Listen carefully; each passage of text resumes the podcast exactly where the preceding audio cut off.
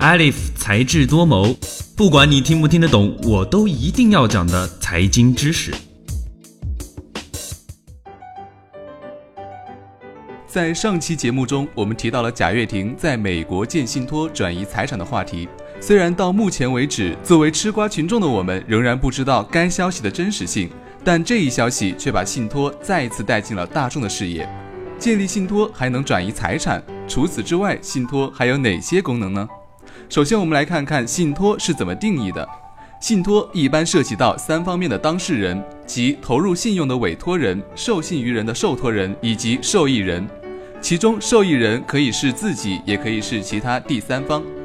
信托业务是由委托人按照契约或遗嘱的规定，为自己或第三方的利益，将自己合法财产的权利转给受托人，受托人再按照规定的条件和范围。占有、使用和管理信托财产，并处理其收益。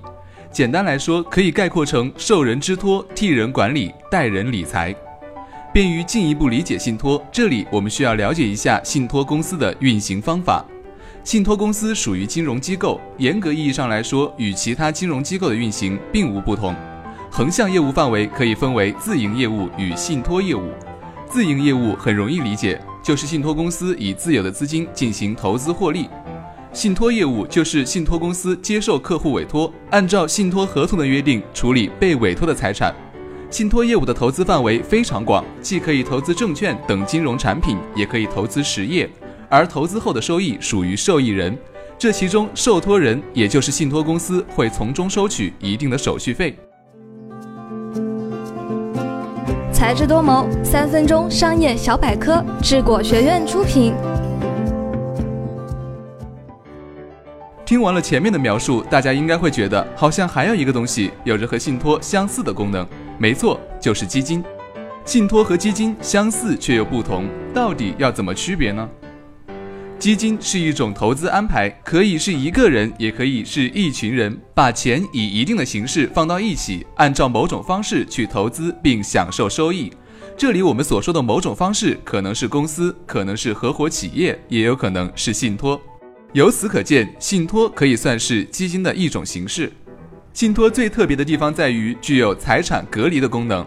举个例子，如果小明经营的公司破产，导致他欠债两百万。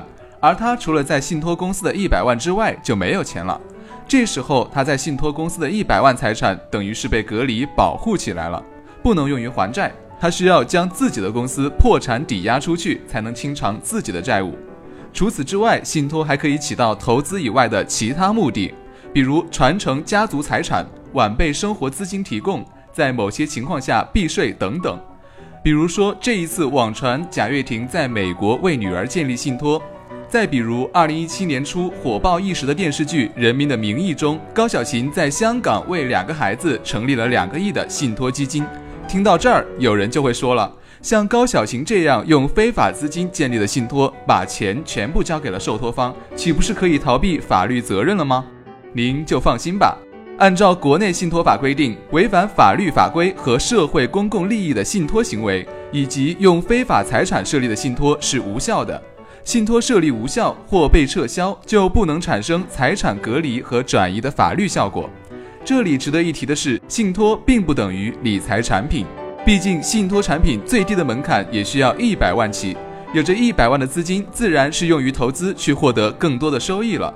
所以，那些以为信托是保本保收益的，显然是更加错误的说法。没有哪一种投资是零风险的。最新鲜的财经知识，你 get 到了吗？本期的节目到这里就结束了，感谢您的收听，我们下期再见。